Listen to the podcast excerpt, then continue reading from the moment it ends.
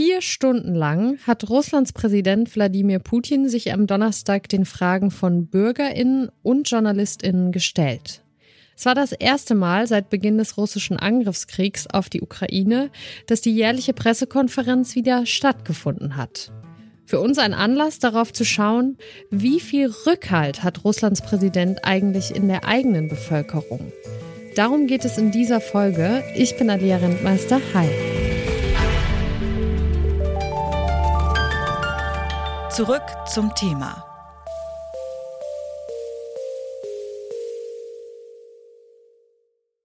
Einmal im Jahr, da gibt Wladimir Putin eine Sprechstunde für Bürgerinnen im russischen Fernsehen. Die Show Der direkte Draht hat vor allem einen Zweck, nämlich Putin in ein gutes Licht zu rücken. In diesem Jahr wurde sie mit seiner jährlichen Pressekonferenz zusammengelegt. Wie hat Putin sich dort inszeniert? Das wollte ich von Gwendolin Sasse wissen. Sie ist wissenschaftliche Direktorin des Zentrums für Osteuropa und internationale Studien in Berlin.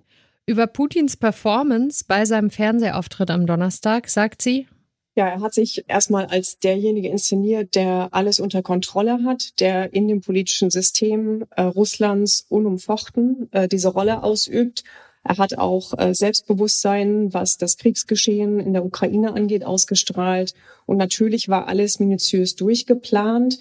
Welche Fragen gestellt werden dürfen, das entscheidet der Kreml. Wirklich kritische Fragen gab es deshalb keine, sagt Sasse. Aber im Hintergrund sind auf einem Bildschirm Nachrichten von Bürgerinnen eingeblendet worden. Da gab es aus der Bevölkerung durchaus äh, zum Teil etwas ironisch witzig verpackt Anmerkungen oder, Fragen wie die folgende. Äh, wie kann ich in das Land kommen, das immer im Fernsehen dargestellt wird? Oder wie kommt es, dass das eigentliche Russland so anders aussieht als das, was im Fernsehen dargestellt wird? Aber diese Dinge poppten nur kurz auf.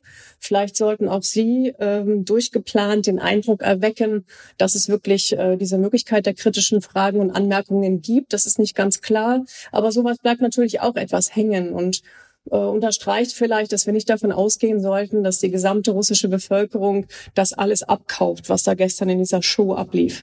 Natürlich ging es bei der Pressekonferenz auch um Russlands Krieg gegen die Ukraine. Putin hat angekündigt, dass es erst Frieden geben wird, wenn Russland seine Ziele erreicht hätte. Osteuropa-Expertin Gwendolin Sasse sagt dazu, Putin klang eigentlich genau so, wie er im Februar 2022 geklungen hatte. Und das sollte, glaube ich, auch die Hauptbotschaft sein. Es hat sich nichts verändert. Es hat sich an den Kriegszielen nichts verändert. Er hat wieder die Worte, die Wörter benutzt, äh, Demilitarisierung und Denazifizierung der Ukraine. Also weiterhin ist das Ziel, die Regierung in der Ukraine zu stürzen und eigentlich den ukrainischen Staat ähm, in seiner jetzigen Verfassung abzuschaffen. Außerdem hat Putin einen Punkt angesprochen, der in der russischen Bevölkerung für etwas Unruhe sorgen könnte, die Frage der Mobilisierung. Russland hat ja auch schon sehr hohe Verluste erlitten. Und da hat er zumindest ähm, die Nachricht ganz klar verbreitet, dass es momentan nicht nötig sei. Es gäbe genug mobilisierte Soldaten. Und man hätte auch auf die kommenden Monate und das kommende Jahr gedacht, eigentlich genug und müsste nicht weiter mobilisieren. Nun weiß man, dass im Hintergrund trotz solcher Ankündigungen weitere Mobilisierungsmaßnahmen im Gange sind. Aber es ging ihm darum zu sagen, es ist alles unter Kontrolle und wir haben auch genug Männer an der Front. Also es müsste sich keiner momentan sorgen. Und ich glaube, das tut er auch vor dem Hintergrund, dass sich auch unter Familien, insbesondere auch unter Müttern, an einigen Orten in Russland etwas Protest gegen die vor allem die lange Dauer, die Soldaten dann an der Front verbringen müssen, zum Teil, ähm, dass sich das etwas stärker herausgestellt hat in den letzten Monaten. Eine Reihe von Ehefrauen und Müttern von Soldaten hat sich zusammengetan und fordert, dass ihre Söhne und Männer zurückkommen dürfen. Zum Beispiel, indem ihre Dienstzeiten befristet werden. Es gibt auch einen Telegram-Kanal dahinter, der hat ungefähr 30.000 Nutzer und Nutzerinnen. Die werden ähm, kontrolliert, Proteste werden aufgelöst. Man ahnt, dass diese Art von Stimmung natürlich die Moral ähm, unterminieren könnte. Aber davon ist es weit entfernt und man merkt, dass, dass die Regierung, dass auch ähm, äh, Sicherheitsstrukturen diese Gruppen und mögliche Proteste sofort im Blick haben und Repressionen anwenden.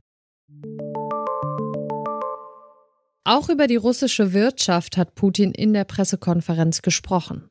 Die sei stabiler, als sich das viele andere Staaten wünschen würden. Ich wollte von Gwendolin Sasse deshalb wissen, wie es ihrer Einschätzung nach um Russlands Wirtschaft bestellt ist.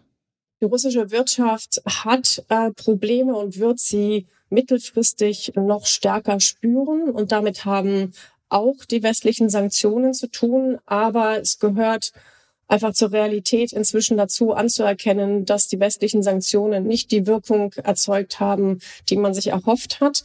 Und die russische Wirtschaft hat zum einen durch eigentlich das Management dieser Herausforderungen, also insbesondere auch was die Zentralbank angeht, ähm, sich auf äh, diese neuen Bedingungen eingestellt und hat sich als anpassungsfähiger erwiesen, als man das vielleicht zuerst angenommen hatte. Von einer Wirtschaftskrise kann man deshalb nicht sprechen, sagt Sasse. Die russische Wirtschaft, die kann nach ihrer Auffassung diese Art der Kriegswirtschaft und Kriegsführung mehrere Jahre lang aushalten. Trotzdem, die Preise, die sind an vielen Stellen angestiegen und das macht sich auch im Alltag der Russinnen bemerkbar. Eine Bürgerin hat etwa Putin in seiner Sprechstunde gefragt, warum die Eier so teuer geworden seien. Sasse glaubt aber nicht, dass die Unzufriedenheit der Menschen über die hohen Preise Putin tatsächlich gefährlich werden könnte. Das ist eine Gesellschaft, die schon lange Zeit wenig direkt vom Staat erwartet, die äh, sich auch, soweit es geht, nicht in den Großstädten, aber in vielen Teilen des Landes auch auf die Selbstversorgung konzentriert. Insgesamt sieht Sasse Putins Position in Russland nicht wirklich gefährdet. Das hat viel damit zu tun, dass es keine Vorstellung von einer klaren politischen Alternative gibt und es ist auch nicht klar, wie sie sich äh, formieren könnte. Denn das ist ein sehr repressives System, wo jede politische Opposition noch viel stärker jetzt als noch vor ein paar Jahren kontrolliert wird.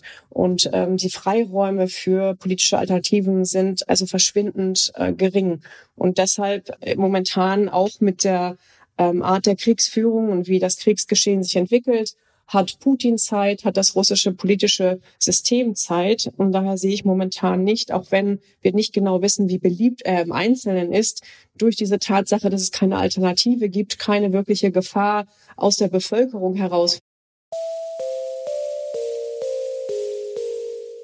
Wie viel Rückhalt Putin tatsächlich in der Bevölkerung hat, das lässt sich nur schwer beurteilen.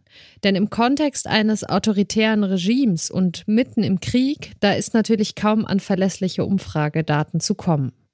Auch wenn die wirtschaftliche Lage in Russland angespannt ist und sich an einigen Ecken vorsichtiger Protest breit macht, Putin hat Russland nach wie vor fest in seiner Hand.